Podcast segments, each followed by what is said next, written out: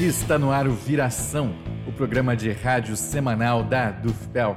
Todas as segundas-feiras ao vivo, a uma hora da tarde, na Rádio Com 104.5 FM. Também disponível nos agregadores de podcast. Bem-vindo, bem-vinda! Eu sou Andrioli Costa e este é o programa Viração. E no episódio de hoje, nós vamos falar sobre as ameaças constantes de privatização que circundam o governo Eduardo Leite. E para tratar desse assunto, temos o prazer de receber Denise Falkenberg Correia, que é banrissulense e da diretoria da Federação dos Trabalhadores e Trabalhadoras em Instituições Financeiras do Rio Grande do Sul. Tudo bom, Denise?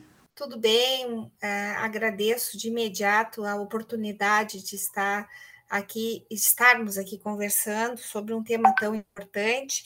É, uma saudação a todos e todas que estão nos ouvindo. E uma saudação para ti, Andrioli. Um prazer imenso em estar aqui dialogando contigo. É, muito obrigado, prazer é nosso. E Denise, então, queria que para você, para que a gente possa começar a nossa conversa, eu queria que você se apresentasse para os nossos ouvintes com as suas palavras, né, contando um pouquinho da sua trajetória. Quem é Denise Falkenberg Correia? tá certo, eu sou uh, né? É, minha base é Pelotas, eu sou pelotense, nascida aí na cidade de Pelotas, com forte vinculação. A minha base sindical é Pelotas. Uh, atualmente, já faz um tempinho que eu estou morando em Porto Alegre, porque eu assumi, eu, sou, eu assumi um cargo na Federação dos Bancários, na FETRAF. Então, eu sou diretora de saúde e condições de trabalho na FETRAF, diretora executiva, sou banriçulense, como eu já falei, eu sou membro do comando dos banriçulenses e, e, sou da base de Pelotas também. A minha agência de origem é a agência 15 de novembro aí de Pelotas, ali bem na esquina onde era uma caixa econômica estadual, que foi uh, extinta, né, justamente por um governo bem parecido com esse que a gente está enfrentando agora, que foi o Brito. E o Brito e Eduardo Leite são praticamente gêmeos, né, na sua ideologia. Então, Denise, inclusive em dezembro agora, né, o Eduardo Leite sinalizou mais uma vez a ideia de que a venda do Banrisul é inevitável. É, eu queria que você contasse um pouco para a gente quais esses principais argumentos que vocês que acompanham o caso de perto né, já escutaram justificando essa, essa necessidade de venda e, e como é que vocês é, se defendem disso né, e explicam que, na verdade, essa não é a única solução. Esse é um argumento que é puramente ideológico, que não tem nem por que, por que vender uma empresa como o Banrisul. É, o Banrisul é um dos únicos bancos estaduais que restou depois da sanha privatista dos anos 90. Na época também era o governo Brito, do qual já mencionei, e, e que também o Banrisul já estava na alça de mira, já estava até orçado para ser vendido. Porém, enquanto ele, o, o, Brito perdeu a eleição, ele, o Banrisul, na época ganhou o governador Olívio Dutra, que manteve o banco, que era uma promessa de campanha. É, então, tem sido uma luta durante todo esse tempo, é, tem uma luta para manter esse patrimônio do povo do Estado. O Rio Grande do Sul já é um Estado praticamente mínimo, né? Muito pouco sobrou do Estado do Rio Grande do Sul. A gente já perdeu a CRT, é, perdeu o ACE, agora a Sulgás, enfim, e o que a gente vê é que o Estado não melhorou em nada, muito antes, pelo contrário, a dívida fiscal do Estado só faz aumentar, e as condições de vida também, e o protagonismo do Estado. O Estado do Rio Grande do Sul era um Estado protagonista, né, em condições de, de vida, principalmente em IDH, e ele está perdendo posições na saúde, na educação, enfim. Temos um Estado extremamente desigual. Então, isso mostra que esse não é o caminho. A gente já sabe disso, a gente já tem acompanhado, né? Que vender não é o caminho. O Banrisul é uma empresa importantíssima. E aqui a gente não fala assim simplesmente porque estamos defendendo nosso emprego. Não mesmo. Esta é, é, um, é, é, uma, é uma defesa que se faz enquanto cidadãos. O Banrisul é um banco que está enraizado na sociedade, ele se confunde com o próprio Estado. Ele tem 93 anos, não é pouca coisa, tá? Rumo aos 100 anos né, de um banco. que se a gente coloca alguns dados aqui que são importantíssimos. É, se fala muito do lucro, né? é importante, claro, o lucro, mas não é só o lucro que importa, e sim a presença do banco também. É, o Banrisul ele, ele é um banco que, tá, que tem 1.074 pontos de atendimento, praticamente no Rio Grande do Sul, porque as agências de fora do estado que tinham, muitas já foram fechadas. Mas aqui no Rio Grande do Sul mesmo é 477 agências, só agências, isso sem contar com pontos de autoatendimento e nem com postos e com postos de atendimento também. É, o Banrisul tem o, mais ou menos junto com, com as empresas coligadas, ele atende quatro, ele tem 4 milhões de clientes. Se colocar é, o Banrisul, a população de 11 milhões de gaúchos é, é, é muito potente, né? E se colocar, então, com a, com a, com a população economicamente ativa, é mais ainda, né? É, é mais de um terço tem conta no Banrisul. Nós temos o Banri Compras, e o Banrisul financia, é, financia a, a pequena empresa e, e principalmente financia o cidadão. 80% das contas do Banrisul, de pessoa física, são de clientes que ganham até três salários mínimos. Olha que uhum. importância de bancarização que o banco tem, que disponibiliza o banco compras, enfim, que também é um cartão de crédito e que é importantíssimo para dinamizar, principalmente nas pequenas, nas, nas, nas pequenas cidades, para dinamizar o comércio, principalmente. Em 96 municípios, o Banrisul é a única agência bancária que tem. Muito se hum. fala. Caramba! Né? Bastante. E, bastante. Isso, isso é agência. Se for colocar em postos de atendimento, que são aqueles postos que são ligados às agências, é muito mais que isso. Tá? É, passa da centena. Estou colocando agências, tá? 96 é a única agência. Então, assim, ó, muito se fala que agora a gente tem eh, home bank e, e também se atende via aplicativo. Isso é verdade. Mas ainda tem muita demanda, né? Porque para ser atendido por um aplicativo tem que ter uma boa uma boa banda de internet e um equipamento, ou um computador ou um celular. E muitos e muitas não têm, estão vendo uma crise muito grande. Dizer que tem muita demanda por atendimento ainda. Isso sem falar que quando, cada vez que o Estado se aperta, o Banrisul socorre, e está certo, né? Quantas vezes o Banrisul uh, pagou, uh, adiantou fez empréstimos, mas o empréstimo praticamente a, a zero, que não, que não pagava nem o, o custo do banco, mas estava perfeitamente correto para os funcionários públicos do Estado. Né? Então, assim, ó, é, a gente sabe que isso é uma questão meramente ideológica. Né? O seu Eduardo Leite é um, uma, um, um neoliberal, né? é, um, é um neoliberal. Ele sempre foi, nunca escondeu isso. Isso a gente sempre soube. Agora, o que para nós uh, causou, uh, não sei se pode dizer causar espanto, é o Eduardo Leite, além disso, ser uma, é romper com a palavra e faltar com a verdade. Quando ele foi candidato, ele estava uhum. no segundo turno, uh, taco a taco com o outro candidato, né? E, e, e aí ele foi para a televisão para dizer que no governo dele não venderia nem a, a Corsã e nem o Banrisul, que seriam públicos. E agora ele rompe a palavra dele, sabe? E isso é muito sério. É muito isso... sério. O povo gaúcho não tolera, não tolera e nem pode tolerar mesmo um homem público romper com a sua palavra. Aliás, ninguém mas muito menos uma pessoa pública, né? Então, além de ele ser um neoliberal, e que afinal de contas é uma ideologia que tem, enfim, né? É errado na minha avaliação, não é correto, porque está mostrando que não tem, não, não, esse tipo de ideologia ele não, não ajuda em nada o povo, principalmente quem mais precisa. E Denise, agora a gente pode pensar o seguinte, né? Se em 2018 em promessa de campanha, o Leite disse que não venderia nem Corsan nem Banrisul e vendeu Corsan e Banrisul está encaminhado. Agora que ele planeja não a reeleição, mas uma continuidade de governo, né? ele planeja a pessoa que irá sucedê-lo, quais as perspectivas né, para uma eleição 2022 dessa presença do Banrisul nas discussões da eleição? Muito provavelmente vai ser um dos pontos mais importantes a discussão sobre o Banrisul na próxima eleição e, e dos compromissos que tenham, né? Uh, enfim, vai ter gente que acha que tem que vender, enfim, né? e tem outros que vão uh, que vão defender o Banrisul e todo o patrimônio público, inclusive o serviço público. Aqui eu faço um hiato e te digo que o serviço público também é um patrimônio público. Não imaginaríamos o que seria uh, desse Estado se não fosse a saúde e a educação, só para dizer o mínimo, tá? É, que não tivesse público. Nós com certeza não já teríamos sucumbido. Então, quando a gente defende, a gente defende também o patrimônio público como um todo.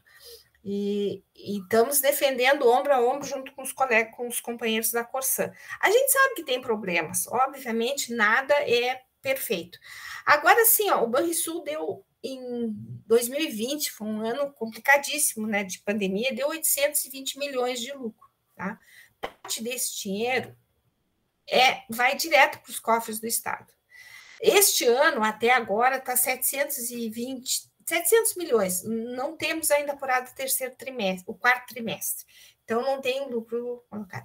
Esse dinheiro que tem sa saído do Banrisul, basicamente, é o dinheiro que o Estado tem usado, que tem saído, não, que tem sido, volta para o caixa do Estado, é o dinheiro praticamente que tem sido usado para fazer investimentos do Estado do Rio Grande do Sul, que é pouco, imagina se não tivesse isso. E o serviço que o banco cobra, é, presta e como ele dinamiza a economia. Né? É, nós te, pela presença que ele tem e pelo investimento. Porque é muito importante que a gente eh, tenha um, um agente público de financiamento. Aqui não estou falando que, que, que, os bancos é, empréstimos para tirar do sufoco. Isso até acontece. Todo mundo que está me ouvindo, até eu mesma já precisei. Mas estou falando além disso. É financiamento. Imagina como que seria a nossa vida se não, nós não tivéssemos, por exemplo, financiamento de casa e de carro. Provavelmente eu, eu e eu acho que a maioria aqui não teremos nem casa ah, para a gente morar, né? Uma casa própria, a gente tem que financiar. Então, é nesse sentido. E o Banrisul financia, e os bancos públicos, aqui eu faço um hiato, tá? Os bancos públicos, é, Banco do Brasil, Caixa Econômica e Banrisul, são os principais agentes financiadores com financiamentos de casa, de carro, é, de insumos, enfim, de eh, para pequena e média empresa, para média empresa, até para as grandes empresas que precisam se socorrer, criar empregos, enfim, eh, para a agricultura, eh, para, enfim, para tudo isso são os bancos públicos. Mais de 30% do crédito está na mão dos bancos públicos, porque os bancos privados é aquilo, né? Só vão nas maiores, é, nas maiores cidades, né? Não estão aí para risco. E o Banrisul não, outros bancos certos, está tá correto, entendeu? É um banco público, ele é para cumprir esse papel mesmo, para estar onde os outros não estão e financiar o povo. Então, assim, vai ser. É, nós conclamamos, inclusive, a sociedade para uh, ter esse olhar, sabe? E para pensar bem quando vai fazer e se somar a nós na defesa deste que é um patrimônio público. Quando é patrimônio público, é um patrimônio de todo mundo. O Banrisul tem quase 100 anos, né? E, e tem algo também que eu não falei, ele financia times de futebol tá? uhum. na área da cultura. Grêmio, Inter, Brasil financiava, Pelotas, enfim, todos. Financia feiras, é, feiras e festas populares, tá? financia a Fena Doce, eh, financia a Festa da Melancia, do Morango, só para dizer aqui, a FENAC aqui, enfim, é, financia também é, filmes. E agora, recentemente, durante a pandemia, nós temos um pelotense ilustre, que é o Pedro Halal, e ele mesmo gravou um vídeo para nós dizendo que quando faltou dinheiro que para aquela pesquisa importantíssima, teve repercussão mundial, que foi uh, da EpiCovid, quando o governo uh, suspendeu, o Banrisul financiou, aliás, financiou não, patrocinou aquela pesquisa, de, pagou duas fases daquela pesquisa, coisa que nenhum outro banco fez. Então, o Banrisul é muito importante e está presente na vida de todo mundo até de quem não tem conta no Banrisul. Com certeza, muito, muito bem explicado. A gente falou um pouco de lucro, né, agora há pouco, e Leite acaba de formalizar a entrega da Sulgás para a iniciativa privada, que era uma companhia que trabalhava em superávit. Como você entende essas decisões do governo, então, de abrir mão desses ativos que dão lucro?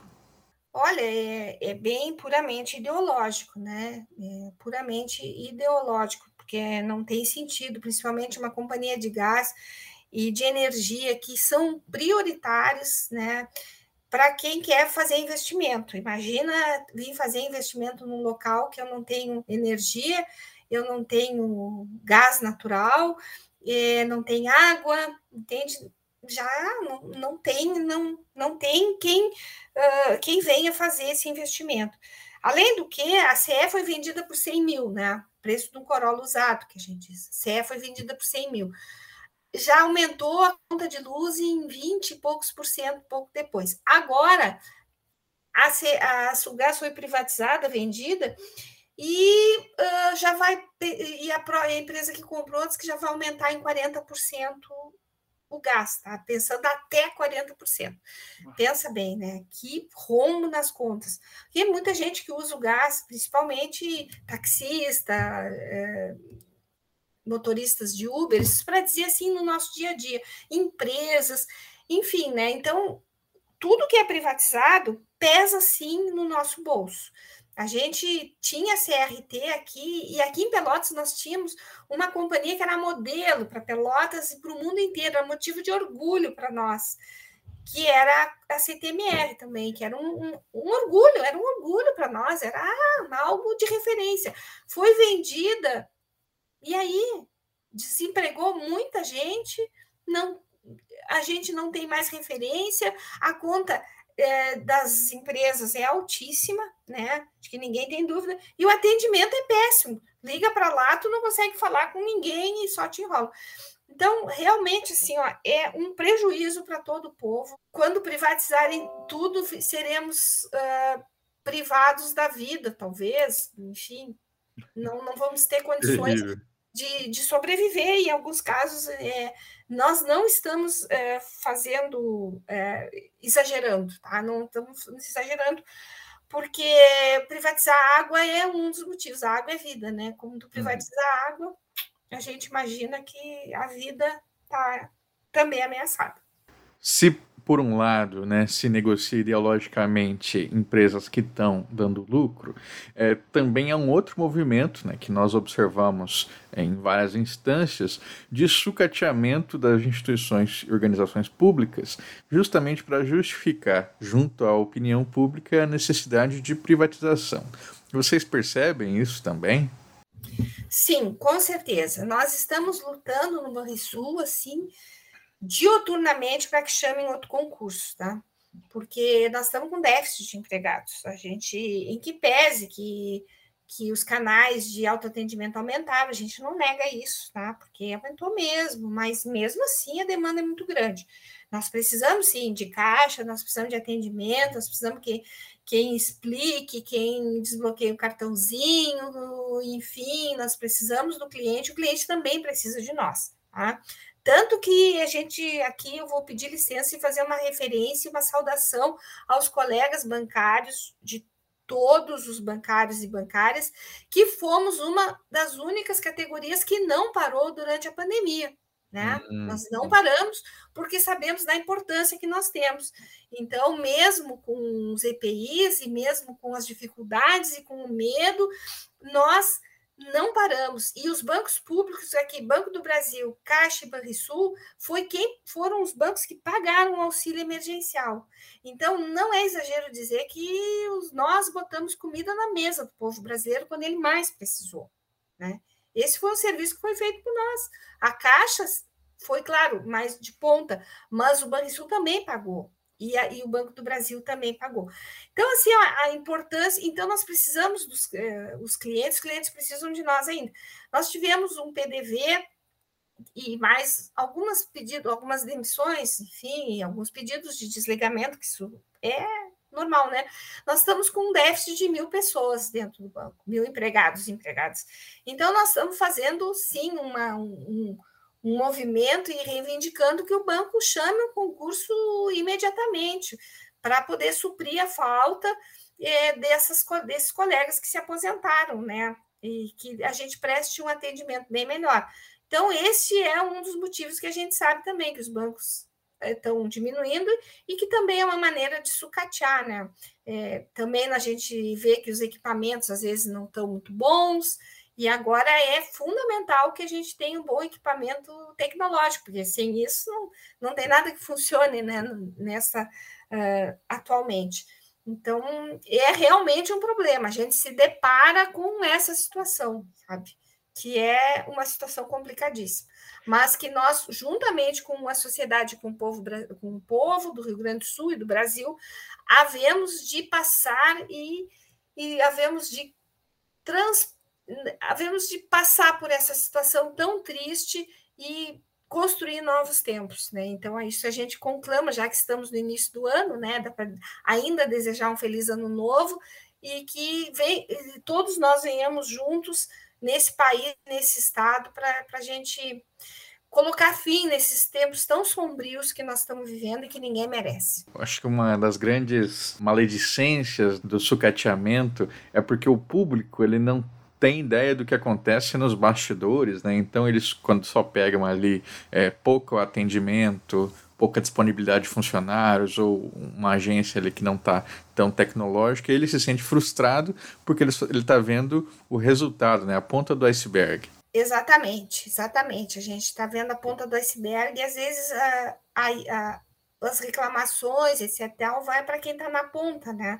E quer dizer para o povo que está nos ouvindo que a, que a gente também se ressente, mas que nós estamos juntos na luta por um melhor atendimento. É nossa obrigação, a gente sabe, mas que a gente conta também com o povo para defender e nos auxiliar, né? Para que a gente, enfim, preste um serviço cada vez melhor, porque a gente está aí para isso, né? E a gente sabe da importância, né? Que tem um banco, que tem um sistema financeiro no, no desenvolvimento do povo e na qualidade de vida. E até mesmo para combater a desigualdade, né? A desigualdade a gente combate com, com emprego, a gente combate com financiamento, a gente combate com qualidade de vida, né? É, e isso é necessário, principalmente que tenham agentes financiadores, né? Que é o caso dos bancos, né? E dos bancos públicos. Aqui já citei os dados, né? E a gente uhum. sabe que, que pode melhorar e deve melhorar. É, Para a gente encerrar, então, o governo do estado derrubou em 2021 a exigência de plebiscito para vendas de estatais. Eu queria que você avaliasse com a gente né, os prejuízos democráticos dessa decisão. Ah, sem dúvida. Esse foi é, o, é outra conta que a gente tem que cobrar de Eduardo Leite, sabe? Porque, enfim, ele, ele sempre se imaginou que ele fosse um democrata, tá? É, e que fosse respeitasse as instâncias, né?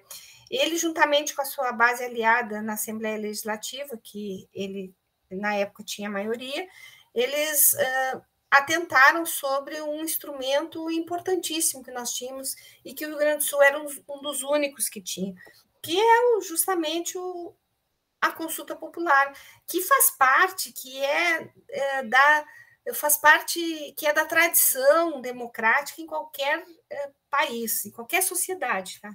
E essa história de dizer que não dá porque é muito complicado, é muito triste, é muito dispendioso, não é verdade, sabe? Porque aqui no Uruguai é largamente usado. Mas aí vão dizer, não, Uruguai é um país aqui, na volta, um país eco. Alguém diz, não, não é um país importante, nossos vizinhos aqui. Mas vamos então para a Europa e até para os Estados Unidos. Todos eles têm esses instrumentos. O governador Eduardo Leite disse que ele não, não ia fazer porque era muito complicado e o povo não ia saber votar. Né? Então, isso aí eu só estou colocando as palavras dele e me nego a comentar esse tipo de situação. Acho que todo mundo já consegue compreender.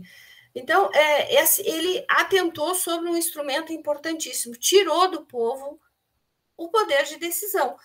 porque, enfim, né, os deputados dizendo que os deputados eram já tinham esse papel. Não é verdade, porque os deputados jamais, quando foram se eleger, ninguém fez essa discussão, pelo menos uhum. que eu me uhum. lembre. E pelo menos que eu. Olha aí que a gente fez uma pesquisa sobre todos eles e, e, e o que, que defendiam. Alguns defendiam que tinha que vender mesmo, outros não, mas enfim. Mas nesse quesito ninguém se pronunciou. Então o povo votou sem saber, não foi discutido com o povo. E o povo é soberano, né? O povo tem o, o direito, porque este é o direito e o dever, né? Mas muito mais o direito. Então é outra conta que nós temos que cobrar dele, tá? Que uh, ele, quando ele, ele era candidato, ele, ele disse o seguinte textual: que ele ia chamar o plebiscito, que ele era a favor de vender a CE, mas que ele ia chamar o plebiscito em seis meses. E que o Banrisul e a Corsã ele não ia vender. Pois bem, ele assumiu e acabou com o plebiscito para venda da CE, e depois ele acabou com o plebiscito para venda das demais estatais e resolveu vender a, eh, a Corsã sendo uhum. que ele anunciou a venda da Corsã numa live que fez com o Banco Santander, com o Banco Santander. O Banco Santander é um banco espanhol. Então, né, quem vê isso já sabe, não, não preciso fazer comentários, nem eu nem tu, todo mundo já entendeu perfeitamente a situação. Uh, é, é, um, é, é um, um, um, retrocesso, sabe? Um retrocesso sem tamanho que nós estamos uh, vivendo e vivenciando na sociedade brasileira e também no Rio Grande do Sul. Mas nós não desistimos ainda, viu, de revogar, uhum. porque é completamente ilegal atentar num direito já estabelecido constitucional. Então a gente já sabe que Eduardo Leite é, é ideologicamente de direita, neoliberal, isso aí é da vida. A gente sempre soube principalmente nós que somos de Pelotas, né? A trajetória do moço e o que ele defende é essa. Agora, realmente, que ele atentava sobre a democracia e não falava a verdade, realmente é algo que a gente ficou sabendo, infelizmente, ao longo do tempo. Mas, enfim, é, eu acho que, que é, isso é muito complicado, viu? Eu, e, embora eu divirja sempre dele, né? É, eu acho isso horrível, porque isso aí atenta contra a democracia, que é acima de qualquer um de nós, e atenta também sobre os homens públicos. A política já é algo extremamente desgastado, e quando isso acontece, acaba desgastando todos os homens e as mulheres públicas que têm cargos e até aqueles que venham a se candidatar.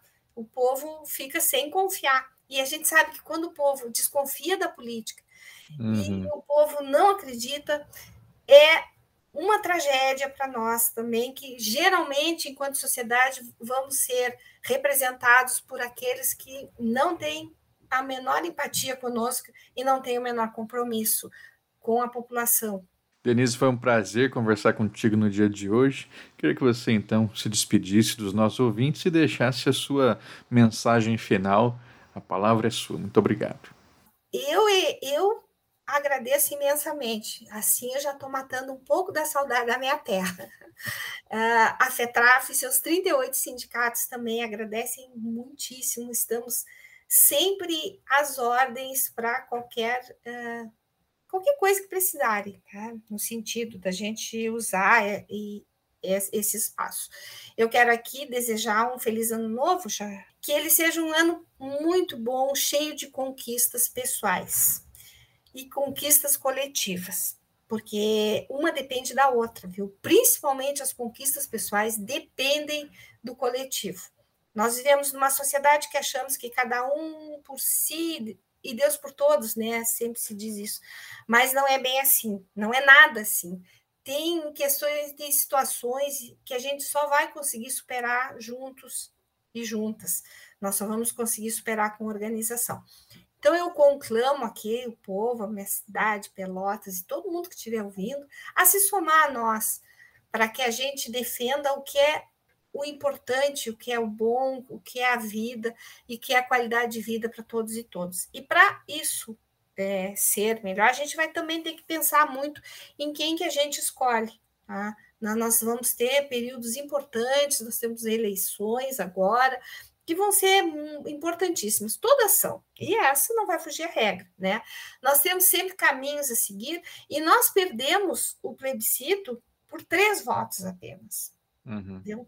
E isso fica uh, aqui evidenciado, né? A importância de da gente escolher uh, governadores e, e presidentes, mas também os nossos representantes nos legislativos e nas câmaras. Então é isso, ficamos aqui desejando muita saúde, todos se cuidem, porque realmente a situação está complicadíssima, a, a, a pandemia está a mil e a toda, a gente se cuide, eu sei que todo mundo ama o Laranjal, eu também, e o Cassino também, mas vamos se cuidar, gente, vamos se cuidar e não se aglomerar nem na praia, e nem em festa, e nem em lugar nenhum, tá, tá muito difícil, precisamos estar todos bem, precisamos estar todos vivos, para passar por esse momento turbulento e construir novos tempos a partir uh, deste ano e tempos bem melhores para todo mundo. Um grande abraço e muito obrigada. O Viração é o programa de rádio semanal da Associação de Docentes da UFPEL, a DUFPEL, seção sindical do Andes Sindicato Nacional. O programa é apresentado todas as segundas-feiras, à uma da tarde, na Rádio Com 104.5 FM. Você também pode ouvir o Viração a qualquer hora nos agregadores de podcast e no site da Dufpel. O programa de hoje foi produzido por Gabriela Vensky e apresentado e editado por Andrioli Costa. A coordenação é do professor Luiz Henrique Chu vice-presidente da DUFPEL. A música que você está escutando é Welcome to the Show de Kevin MacLeod, uma trilha de direito livre disponível em filmmusic.io. Para mais notícias, acesse adufpel.org.br e arroba adufpel em todas as nossas redes sociais. Se tiver alguma sugestão de pauta, escreva para imprensa@adufpel.org.br. Agradecemos a audiência e até mais.